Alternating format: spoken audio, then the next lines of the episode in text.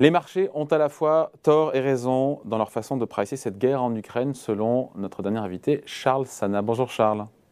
Bonjour David, bonjour tout le monde. Fondateur du site Insolentiae. Bon, en quoi est-ce que les marchés ont déjà en raison dans leur façon d'apprécier et de, et en fait, ils jouent la négociation. Ce rebond, on l'a évoqué juste avec Patrick Artus, s'il y a un rebond, c'est qu'aujourd'hui, les marchés parient sur une négociation et que finalement, tout ça devrait plus ou moins bien se terminer.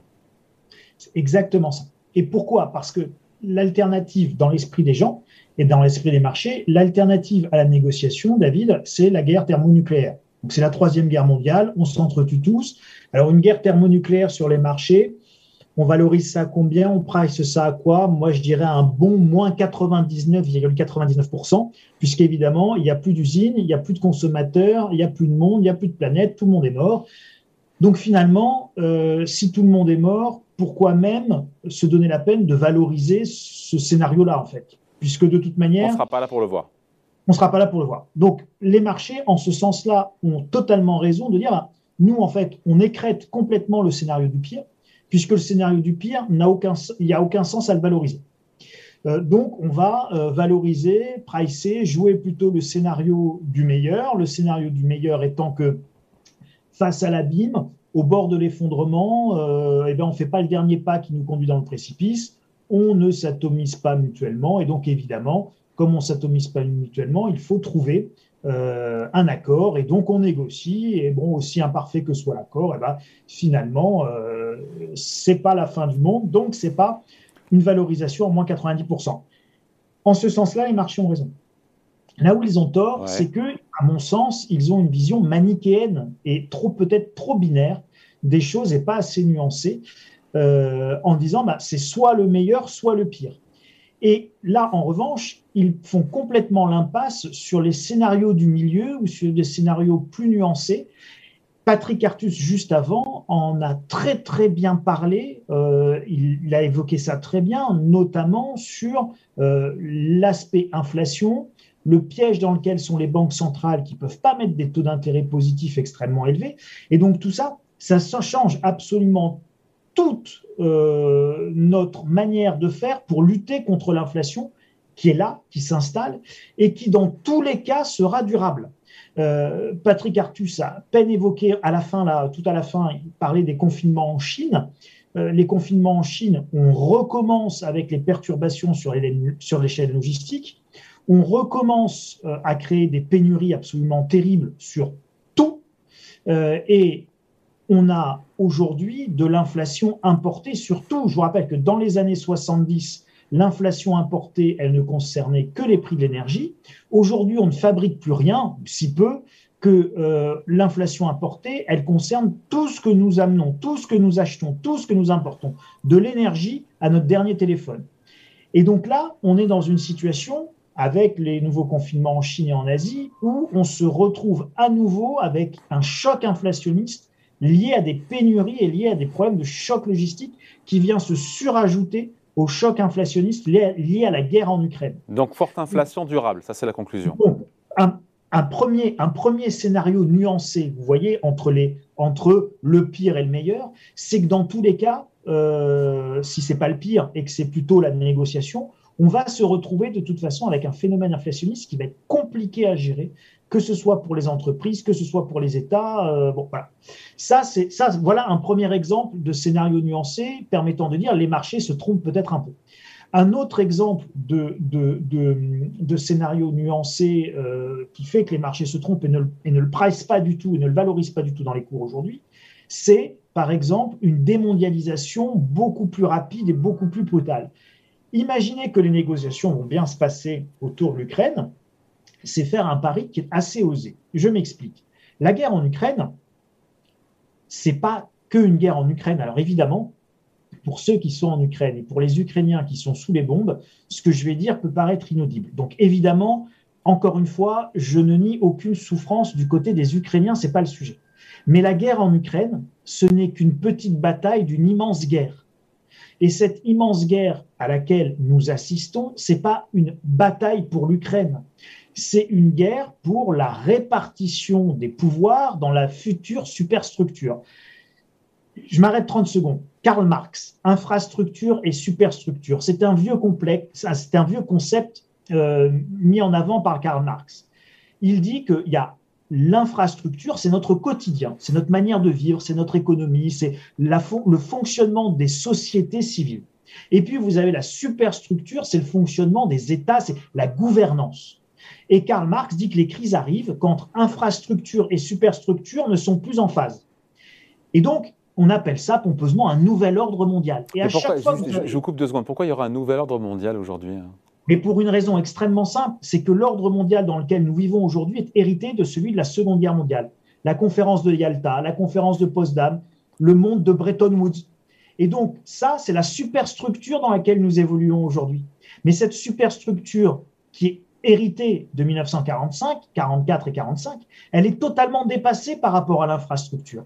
Elle est complètement dépassée par rapport à la nouvelle réalité géopolitique et des forces. Et, donc la grande bataille, c'est celle-là. Et donc, qui, qui voudrait se répartir le monde? Donc, il y aurait une alliance, on a compris, entre la Russie, la Chine, c'est ça? Bien sûr, bien sûr. La Chine, en fait, c'est là, c'est la conférence de Bandung, c'est les, pays non alignés. Il y a, il y a un, historique là-dessus. Et les pays, les pays non alignés, Inde, euh, Chine, euh, partie de l'Asie, un certain nombre de pays d'Afrique, un certain nombre de pays du Moyen-Orient euh, ne veulent, veulent ou souhaitent une superstructure qui va fonctionner dans le multilatéralisme.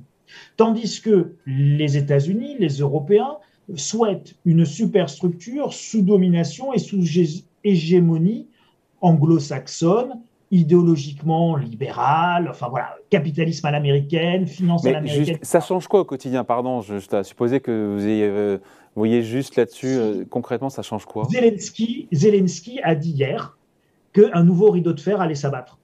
Il vous donne la réponse le président Zelensky de l'Ukraine quand il vous dit ça. Un scénario qui est donc pas pris en compte, qui est pas valorisé, qui est pas joué par les marchés. C'est une séparation, un divorce à l'amiable entre deux parties du monde, une partie beaucoup plus occidentale, otanisée, etc. Une partie beaucoup plus euh, euh, Chine, euh, Russie, anciennement pays communiste, où on retrouve une nouvelle séparation. Le problème, c'est que si le dernier rideau de fer qui s'est abattu, qui était, c'était euh, Churchill qui avait dit euh, euh, au milieu des années 47, quelque chose comme ça, 46 ou 47, un rideau de fer vient de s'abattre sur l'Europe. À l'époque, vous n'avez pas de mondialisation des échanges et vous n'avez pas toutes les usines occidentales qui sont en Chine et en Asie. Donc, avoir une mais c'est vraiment pardon juste Charles c'est vraiment l'intérêt de c'est vraiment grave c'est vraiment l'intérêt de ces pays-là, de la Russie. Euh, on disait que la Chine était hyper mercantiliste, qui exporte énormément, de se couper du reste du monde. On voit bien que le problème, je prends l'exemple d'un sac LVMH qui pourrait plus être vendu, c'est ça en Chine, c'est ça.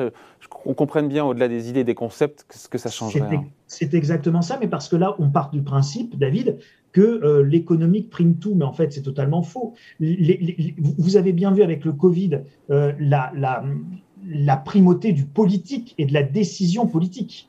Euh, c'est la politique qui prime, bien entendu, sur l'économie, qui n'est que de l'intendance quand les choses vont mal.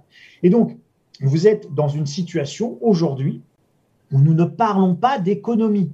Le mobile n'est pas économique. Le mobile, c'est évidemment la répartition des pouvoirs dans le nouveau monde, dans le futur monde, dans la future gouvernance. C'est ça l'enjeu. Et donc, c'est un combat qui est un combat à mort, il n'est pas dit du tout, il n'est pas dit du tout que. quel impact business? Juste quel impact business pour le coup?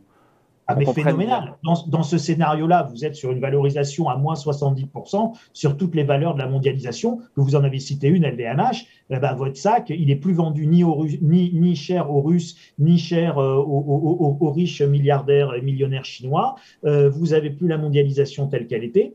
Euh, et vous avez un monde qui est totalement déstabilisé, des chaînes logistiques qui sont totalement déstabilisées. Euh, Patrick Artus se posait une question en disant c'est totalement incompréhensible ce que fait la Chine aujourd'hui avec ses confinements. Je confirme, c'est complètement incompréhensible. Et quand c'est complètement incompréhensible, c'est qu'il y a quelque chose qu'on n'a pas compris. La probabilité d'occurrence de ce scénario-là, elle, est, elle est quand même très faible, cette probabilité, non? Je suis, j'en suis pas certain. Lorsque Vladimir Poutine fait son mouvement en Ukraine, euh, dans un jeu d'échecs, il n'a pas bougé son fou, et Poutine n'est pas fou. Il a bougé son premier pion, il a, fait, il a avancé son premier pion d'une case et est allé dans la case ukrainienne. Euh, quand Poutine fait ça, c'est pourquoi? C'est pour déclencher des négociations au plus haut niveau? Ou c'est pour constater l'échec de négociations préalables qui avaient déjà eu lieu au plus haut niveau? Et on est évidemment dans ce cas-là. Euh, lorsque les et donc on est dans un jeu diplomatique aujourd'hui qui est absolument dantesque où vous avez des consultations diplomatiques absolument tout azimut euh, qui, vous avez euh, Boris Johnson qui est actuellement au Moyen-Orient, euh, vous avez les Américains qui ont rencontré les, Chinois à Rome il y a quelques jours. Bon, on est, il y a des négociations avec le Venezuela. Si vous voulez, c'est le jeu diplomatique aujourd'hui est absolument dantesque. Et ce jeu diplomatique qui va encore durer quelques jours nous donne un répit. Un répit parce qu'on est suspendu aux négociations. Mais Autant il peut sortir un accord, effectivement, Patrick Artus le disait très bien, il peut avoir un accord, euh, mais si on n'a pas d'accord, ça veut dire quoi? Ça veut dire qu'on aura une forme d'aggravation encore de la situation. Et cette aggravation de la situation, elle peut s'exprimer de deux manières. Soit par un conflit très chaud, donc la vraie guerre. Euh, on va dire encore une fois, ne, ne pas ça, c'est impriceable. Mais en revanche, le scénario à ce moment-là d'une aggravation, c'est un divorce euh, qui va mal se passer entre deux parties du monde qui sont irréconciliables, qui n'arrivent pas à se mettre d'accord.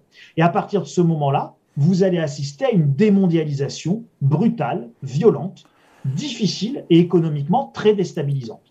Bon, on prendra le temps d'en reparler. On n'en est pas encore là, mais c'est un scénario, c'est une hypothèse. On n'en est pas là. C'est juste un scénario que les marchés ne prennent pas en compte. Voilà, c'était l'objet de cette vidéo aujourd'hui. Merci beaucoup. Point de vue signé Charles Sana fondateur du site et du blog Insolentiae. Merci Charles. Merci. Salut.